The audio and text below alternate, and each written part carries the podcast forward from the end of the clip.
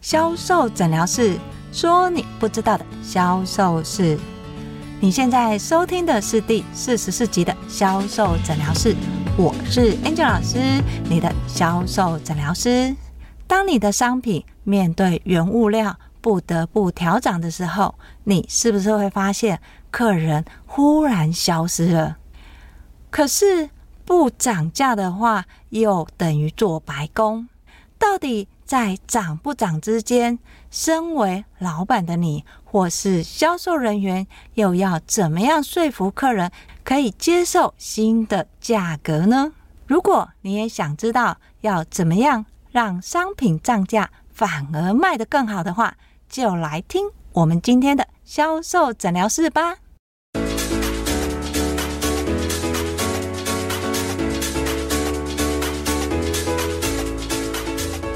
老师，最近好多客人一听到新产品的价格，马上就离开了耶。不管我们怎么说，这个新商品跟他原来习惯用的商品是一样的，客人一听到价格涨了三分之一，怎么样就不买单？到底我们要怎么样说服客人，他的价格可以让客人接受呢？大家好，我是 Angel 老师，在保养品。很常见的就是停产换新包装。为什么厂商商品卖得好好的，忽然要停产换新包装、新配方呢？更重要的是，这个商品原来的价格硬是调涨了，不管是三分之也好，或是十趴也好，怎么看都觉得好像不太合理。例如，原本卖得很好的防晒，它的定价。有可能是六百八，在这个商品停产之后，新出来的防晒虽然号称有新配方跟新技术，但它的价格却是硬生生涨了三百块，变九百八。对客人来说，他原本买防晒只要花六百多块就可以了，可是现在要买防晒，预算却要往上提拨三百块。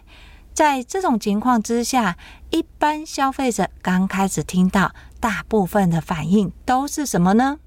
对，就是你所猜想的，客人一听到价格跟他原来买的产生这么多的价差，自然就会什么犹豫。当客人犹豫的时候，就不可能当下及时的成交。如果这个价格超出客人的认定太多的时候，客人还会做什么行为反应？对，就是去买更便宜的防晒。如果客人一旦有这样的行为或是想法的时候，代表你就要流失这个客人了。在最近呢，相信大家出去吃饭一定很有感觉。什么样的感觉呢？原本吃的一个便当。有可能只要八十块，但现在已经变成什么九十块或是一百块。面对我们在吃的调涨的原因，都是告诉你，因为原物料调涨，所以我不能不调涨。我如果不调涨，我等于卖一个赔一个。但对消费者来说，消费者接受这样的调涨模式吗？我相信多数的消费者是没有办法接受的。所以我们会看到一个奇特的现象：如果你中午上班的时候去外面用餐，你发现原本要排队的一个店面，又或是餐位，忽然今天完全不用排队的时候，不要怀疑，你走过去，老板一定是做了什么样的改变？对，他的商品调涨了，有可能他的商品。调涨的幅度跟状态是消费者没有办法接受的。当消费者认为涨得太多的时候，他就会选择放弃不购买。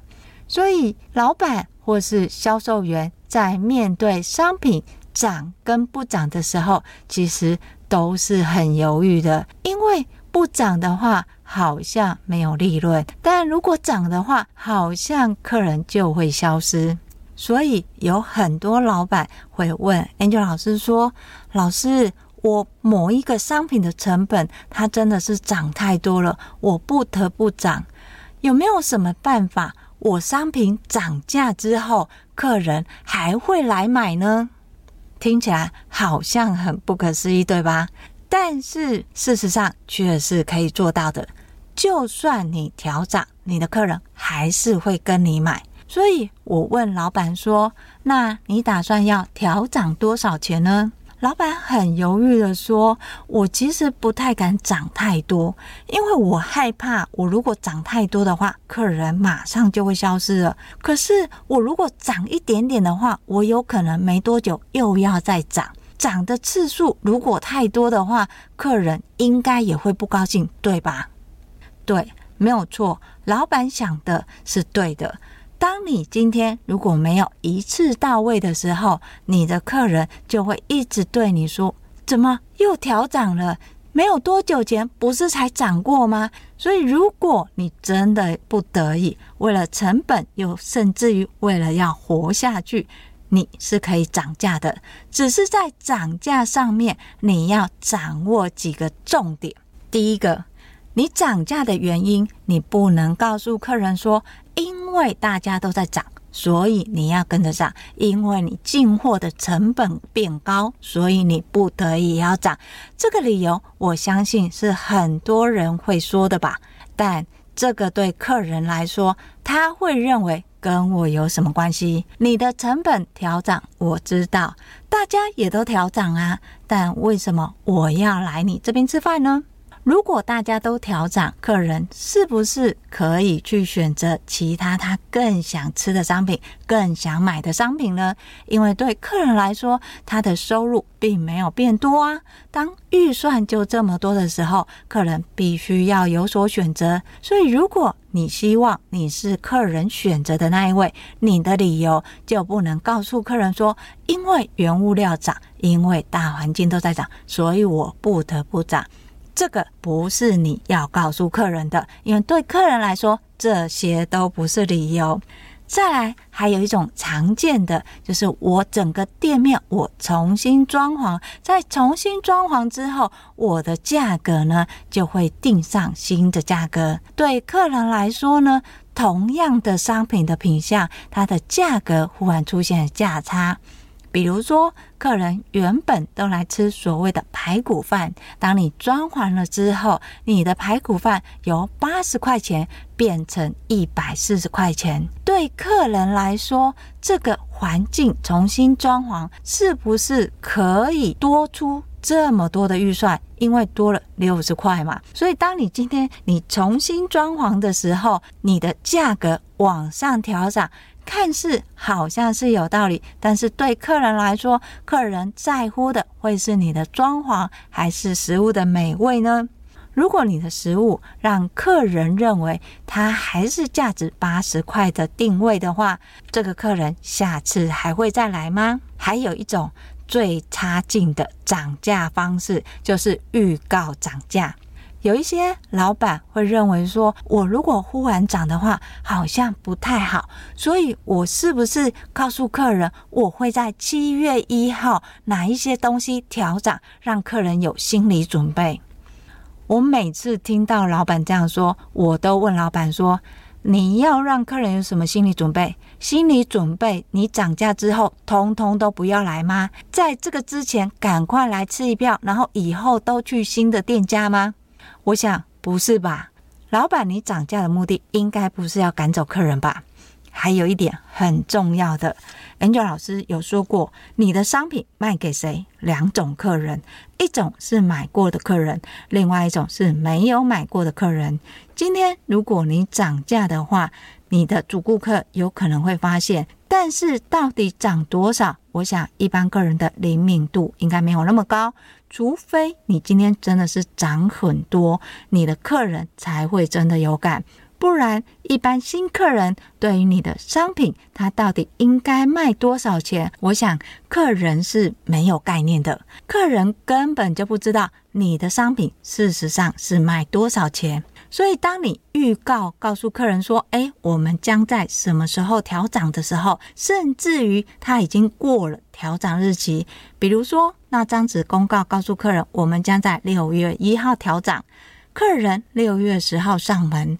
当新客人看到这个调涨的公告，请问你是客人，你是什么感受？你是不是觉得啊？”错过了那个优惠期，你应该要在它调涨之前来吃，才比较划算，对吧？所以，如果你觉得我要事先公告，让客人有心理准备，Angel 老师会说：拜托，这招绝对不要做。这种情况等同于前一阵子食物有问题的时候，每一个人都强调。我们家的肉品都是来自于台湾猪，又或者是我们家的肉是来自于哪里？要去强调所谓的食安，但你的客人上门吃饭，就表示客人根本就忘了食安的问题。你又贴了那一张，让客人想起这件事情。Angel 老师说过。你的商品要接好印象，所以当你的商品是连接我们讲的负面印象的时候，客人还会选择你们的商品吗？应该会犹豫吧。又或者是真的购买，是不是会有所收敛，不会无止境的购买嘛？那这是不是就会影响到你的平均客单？所以，当你今天真的要涨价的时候，要记得不要犯刚刚老师讲的这三点。第一点呢，就是告诉客人为什么涨价，因为大家都涨，原物料都涨，所以我们跟着涨。第二点，为了担心客人觉得为什么莫名其妙涨，就简略的装潢，让客人感觉，哎，我的装潢不太一样，所以我调涨是合理的嘛。同时，我可以涨一次到位。你的客人对。你的商品认知，如果你是卖吃的，他只会在乎你的食物有什么变化。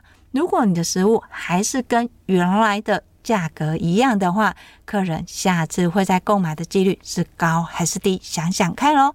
第三个就是你预先告知客人你什么时候要涨价，涨价的原因又是什么？这个绝对是行不通的。你要涨价。可以，那你要公告也请低调，不要大肆的贴了很大的一张海报，告诉所有的街朋好友你要涨价这件事情。基本上涨价这件事，请问是好事还是坏事？不是好事嘛？商品要跟好印象连接，还是负面印象连接？好印象嘛。所以在公告这件事情，Angel 老师会建议，如果你真的想做，越低调越好。好。等到实际上调涨之后，所有的资讯请撤掉。为什么？因为你后面进来的客人有可能都是新客居多，你要聚焦在新客对你商品的价值。当客人认定你的价值的时候，你的商品调涨前跟调涨后对客人来说不是那么大的差异。为什么？因为他没有吃过调涨前的商品嘛。所以，Angel 老师在培训专柜小姐的时候，当我们的保养品像是 A 商品防晒，原本是卖六百多，一旦停产，后续再出的防晒变成定价是九百多的时候，要怎么样卖，让你的商品涨价反而卖得更好呢？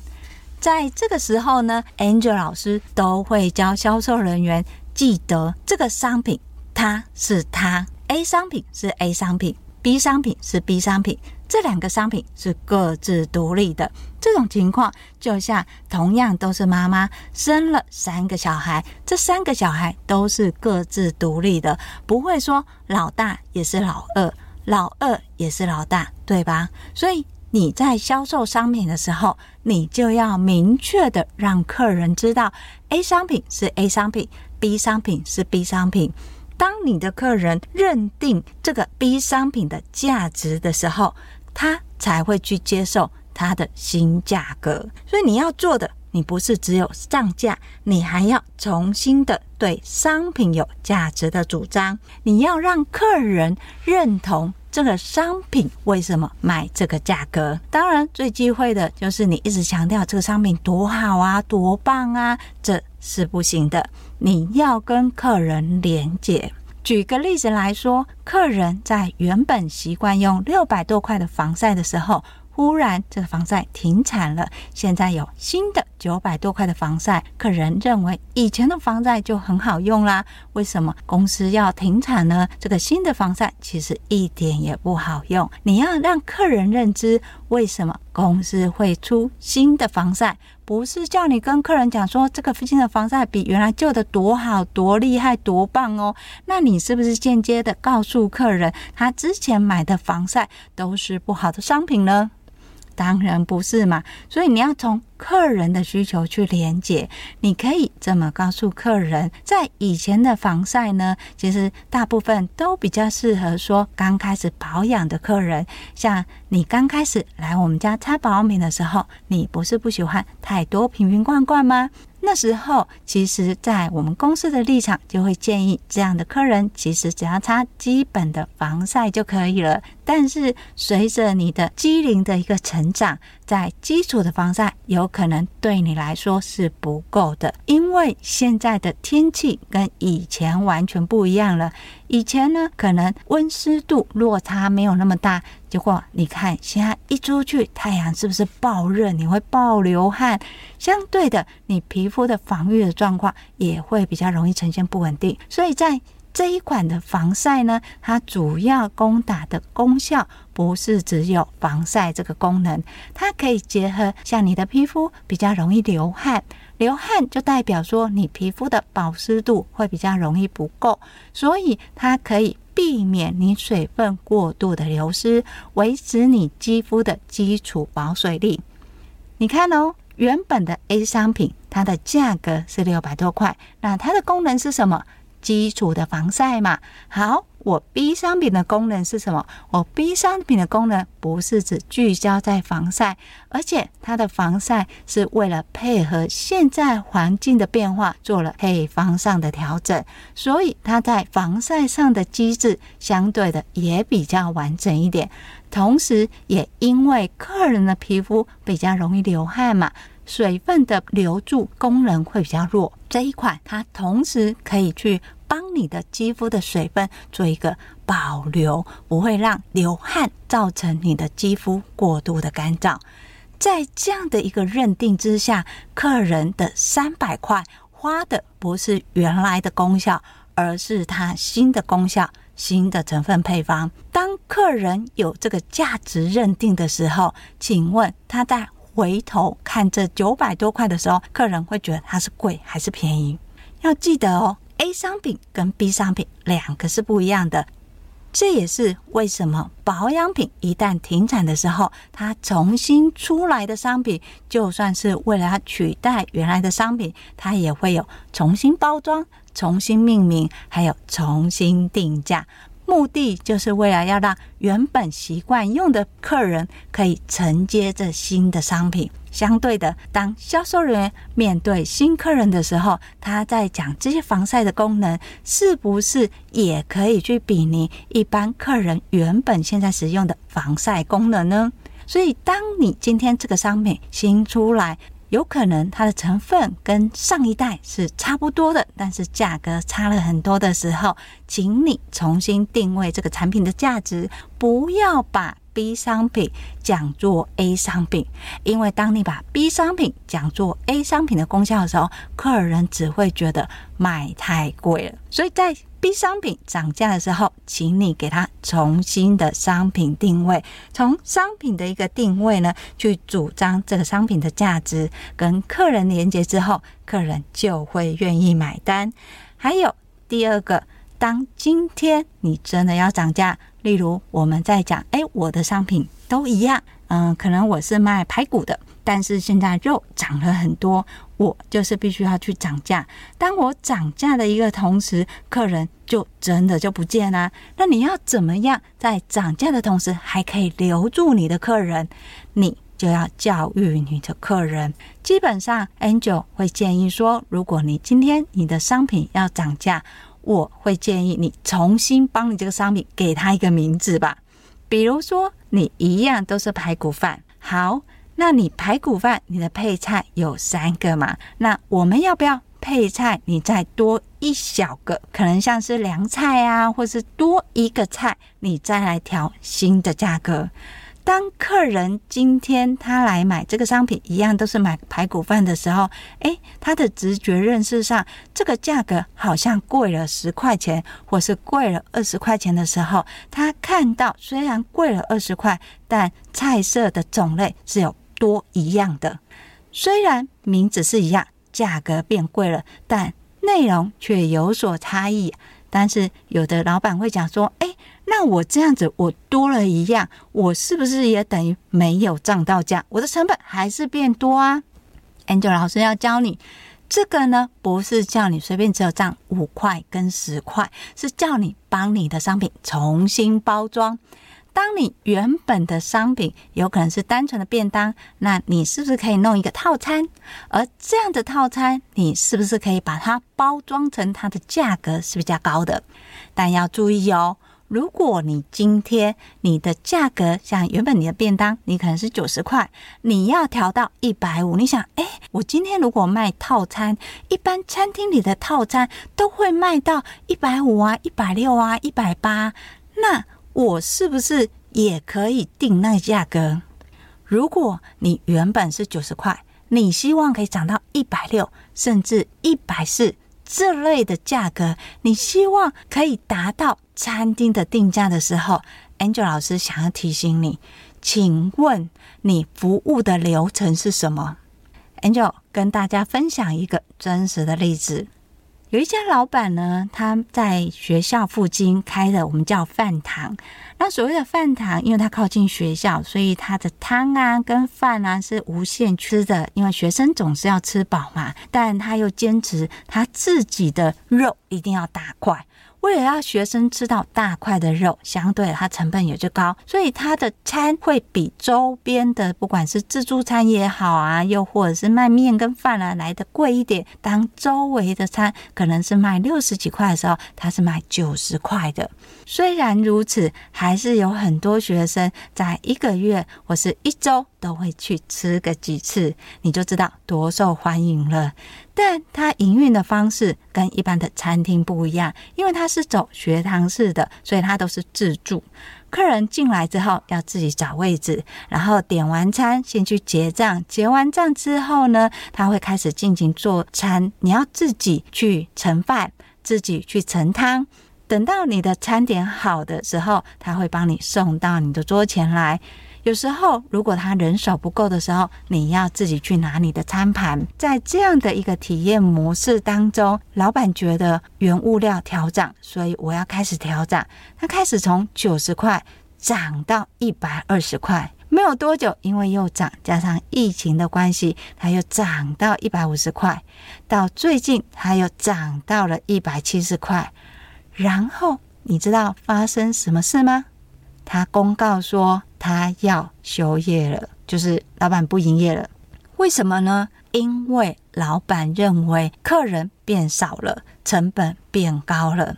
但事实上，这家店在九十几块的时候，我们去吃是很热闹的，现场几乎都是满满的学生啊。虽然对学生来讲很贵，但还是有很多去吃哦。可是没有多久，他一百二的时候，我们去吃，人潮就变少了。等到它涨到一百五的时候，老实讲，Angel 就没有再去吃过了。为什么呢？因为它涨到一百二，甚至一百五，还有它最近要休业，一些人开始回去怀念嘛，就会发现说，好像它的价格涨了好多，因为他就没有回去吃了嘛。甚至于去体验的人，他有拍照，我们看到店家现场其实是没有什么人的。难道真的涨价，客人就会消失吗？Angel 认为最大的问题来自于店家只有调涨，其他的都没有变。它的装潢、动线还有服务的流程跟九十块是一模一样的。所以你想哦，你今天你是客人，你吃过九十块的体验，当老板涨到一百二，甚至涨到一百五，跟隔壁的餐厅是一样的时候，你到隔壁的餐厅，灯光美。气氛佳，坐着有人来点餐，点完餐之后有人把菜送上来，整个的体验是跟你自助式完全不一样的。在这样的情况，你同样有一百五十块，请问你会去学堂自助式的吃饭，还是去隔壁的餐厅让人服务吃饭呢？我相信绝大多数都会选后者吧。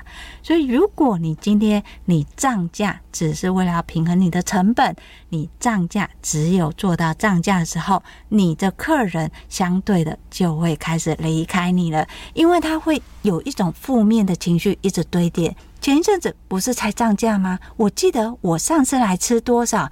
哎，怎么现在又不一样了？他是不是涨价了？当客人有所迟疑的时候，他提出疑问，你老板会说什么？哦，我们涨很久了。好，请问客人下次会不会再来吃呢？当然不会呀，为什么？因为我整个的体验都是九十块钱的体验，但是你的收费已经涨到一百五十块了。这样的一百五十块价格，顾客其实有很多选择，所以你要让客人认同你的调涨，你不能只是调涨，你要去重新的去设定你商品的定位。例如，当你今天因为原物料进来调涨，你不得不调涨的时候，你要告诉你的客人，不是原物料调涨，你要说以现在的成本，我如果要维持的话，我可能进来的是比较劣质的肉，但我们希望提供给客人是更健康的商品，所以我们必须要进成本比较高的，像是台湾的猪肉或是有机的蔬菜。当这些成本调涨的时候，我们宁愿进还好的材料，像是台湾的猪肉、有机的蔬菜，因为对我们做吃的来讲，健康最重要。把你做吃的理念去分散，告诉你的客人，你的客人理解你为什么调涨的时候，他就会认同你的价格。这个也算是我们讲的，你重新定位你商品的定位。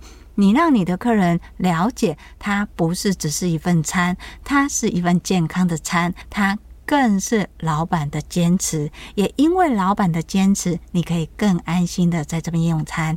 当客人认同你的理念的时候，他就会接受你的新价格。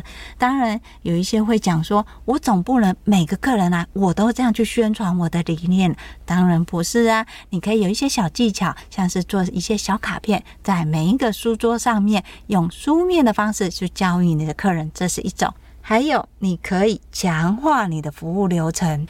举刚刚学堂的例子来说，客人进来的流程是自己找位置、自己打饭、自己打餐，然后坐着，有时候还自己领餐。你涨到一百二十块的时候，你的饭跟汤这个部分就必须要是老板你弄好了。客人不再是走到柜台去点餐，而是你必须要规划动线。当客人进来的时候，引导到客人到位置上。等客人到位置上的时候，提供菜单给客人思考的时间，甚至可以主动去介绍菜色，让客人理解我除了原本习惯吃的，我还可以有什么选择。这个也是提高客单的技巧啊。经由这样的一个服务的流程跟体验的感受产生不一样之后，你的客人就会认同你的新的价格。但如果你只是涨价，为了让你自己的损失减少，对客人来说，这个跟客人有什么关系？如果你的涨价只是为了不要赔钱，那你的客人就可以选择不要来吃，因为跟他没有关系呀。所以你要涨价可不可以？可以，甚至于你要涨到三分之一或是一半都可以，但前提是你不能只是涨价。你要做的不是只有涨价这件事情，你要做的是要重新主张你的商品。你的商品跟原来的商品是不一样的。A 商品是这个价格。B 商品是你调整后的价格，要让客人认知到两个商品不一样。最快的方式是什么？重新命名，不要让这两个名字是一样的。重新命名之后，重新给予新价值，让客人知道它不是原来的炸猪排。这个炸猪排呢，我们又特制了什么料？或是我们的酱又改了什么样的新的技术在里面，让你的客人认知到这个是新产品，这个是新价格。同时呢，要让客人知道你不是为了调涨而调涨，你不单单只是因为原物料调涨所以跟着调涨，你是有你的商品制作理念的。从理念去教育你的客人，他会更认同你的新价格。同时，如果你是实体的，你要做的一定要强化你顾客体验商品的好感。在百货专柜，我们通常在帮客人体验服务的时候，会随着顾客使用商品的程度不同，调整不同的体验感受。举例来说，如果今天是新客人，我们会提供简易式的服务。当客人已经购买我们家的商品的时候，我们会再提供进阶的服务。而对品牌来说，如果你今天是新品牌，你的体验的技巧可以不用完全到位。但如果你的客人已经跟你这个品牌三年了，你提供的服务体验就不能跟三年前一样，一定要往上进阶。举个例子来说，Angel 老师早期在培训新品牌的一第一年的时候，会聚焦在所谓的销售流程。每个环节该说什么，该做什么，怎么跟客人互动，这个是基本款。等到客人成为你的主顾客之后，你要强调的是服务流程。每一个环节，客人进来的时候，差异性是什么？要让客人有感。比如说，以前我可能是要强调所谓的销售流程，当客人成为我们家 VVIP 之后，我们要强调的才是服务流程。客人一进来，你是不是要提供热毛巾，或是有奉茶的动作？当这两个，它就是进阶的所谓的体验服务。在每一个阶段，你都要有所成长。当你有所成长的时候，你提供的价格就是它的价值。你要让客人觉得。因为你值得，而不是单纯是哦，这个商品调涨了，没有办法，公司就是这样子。我也觉得原来的商品很好啊，最后你的客人会决定什么？换别人家的商品。所以要做到你的商品涨价之后反而卖得更好，记得哦，这三点不能少。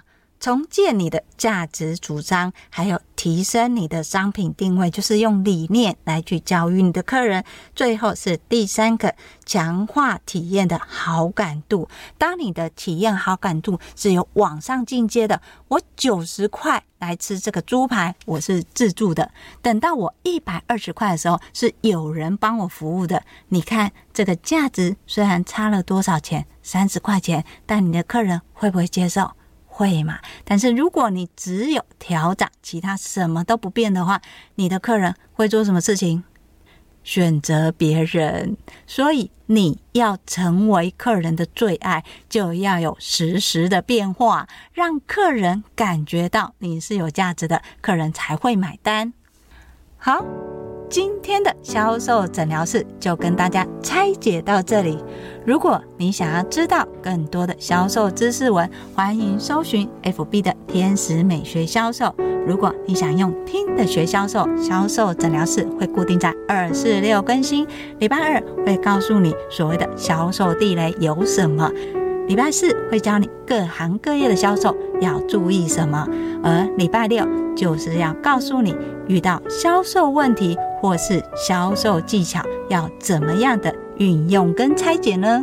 如果你是销售员，你想要让你的销售更精进，或是公司的销售培育更完整有系统的话，也欢迎跟 Angel 老师联络，我会把联络的方式放在叙述栏里面。